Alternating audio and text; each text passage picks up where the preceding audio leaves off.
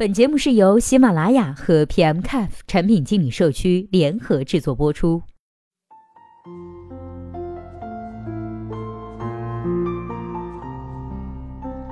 Hello，大家好，欢迎收听本期的节目。今天呢，要和大家来分享的文章题目叫做《淘宝中的淘金币，在用户都知道金币的价值和兑换率的情况下，如何有效的提升用户的购买率呢？》今天这篇文章的作者呢，是来自前阿里巴巴的产品专家明清。那接下来时间，我们一起来听一下他是怎么说的吧。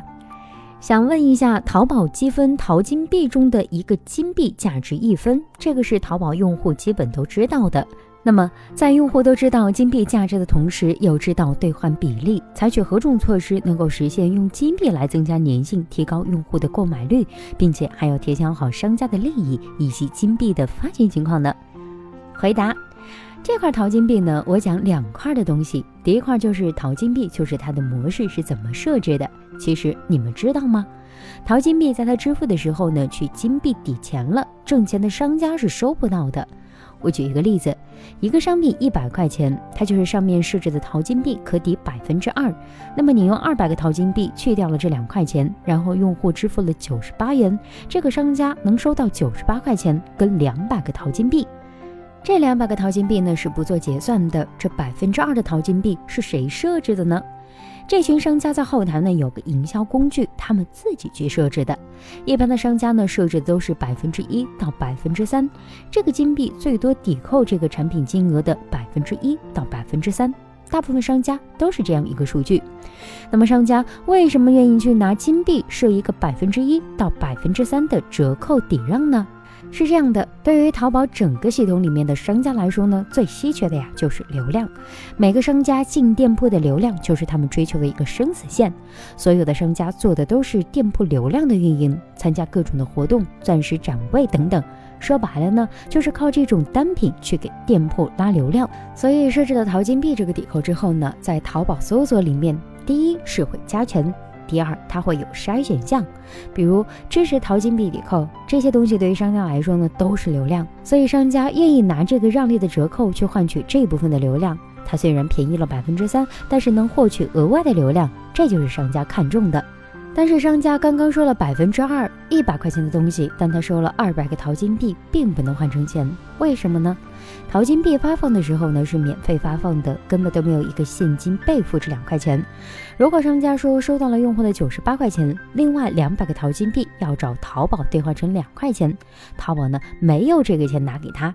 因为淘金币的整体的运营里面是根本没有这部分费用的。他们有营销费用，但是根本不是现金备付，一比一的去备付淘金币，所以淘金币根本没有找不到人，任何部门去拿这个钱。那么商家拿这个淘金币有什么用呢？商家呢，在收到这个淘金币之后呢，他可以报名淘金币这个频道里面的流量位，因为有些流量位呢，商家是要拿自己赚取的这个流量币呢来兑换的，它是靠免费发放淘金币给用户，用户拿淘金币去商家那边消耗，商家收到淘金币之后呢，再报名活动，形成了一个正常的循环。这边我搬出张小龙大神的一段话：有趣呢大于功能，功能大于交互，交互大于 UI，产品。必须有趣，这个对微信来说就像是当时微信主打省钱，这个大家是没有兴趣的。但是微信主打泡妞的话，用的人呢就会比较多。淘金币是没有现金做抵扣等价的，但是积分宝的现金价值是非常的足。我们在二零一二年的时候呢，做过一个积分宝跟淘金币之间的一个兑换的活动，是单向的，因为淘金币呢没有现金备付，它没办法兑换成积分宝。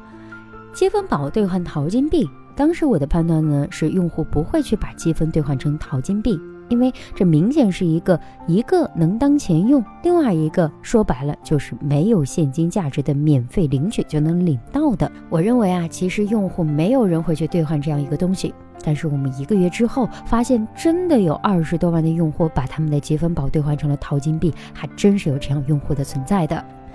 所以那个时候呢，我们就打电话去访谈了一批用户，你为什么要做这个兑换？最后呢，很多用户就告诉我们，因为他知道每天在哪儿领取淘金币，他玩了很多年，而且呢，他觉得淘金币啊有用好玩。所以说，你自己设计的产品，你认为好玩的点或者是有用的点，并不一定是用户 care 的。我们认为淘金币本身是没有现金价值的，但是用户本身对这个淘金币这种领取或者是金币最后能去兑换东西也好，他做出了他另外的方面，不是现金价值感方面的价值感，那这是一个很有趣的现象。所以就是一定要把这个产品按照超越它本身的这个价值去做出来，额外溢价的一些东西。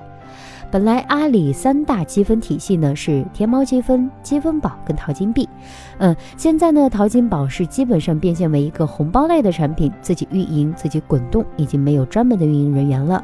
天猫积分在今年六月份也把它这个积分支付的功能，就是原来天猫积分一百个积分等于一块钱，在天猫上面购物可以抵现，把这个口呢给关掉了。其实呢也是这个业务进行了这个缩减。淘金币目前来看做的还是比较大的，而且我看它的规模呢是越来越复杂，所以三大积分体系现在可能比较符合阿里这个生存规则的呢，最后就是淘金币，因为淘金币能带来一个额外的购买，对于这个本身的商品购物来说是一个增量，而不是存量的左手倒右手，它的生命力呢还是非常顽强的。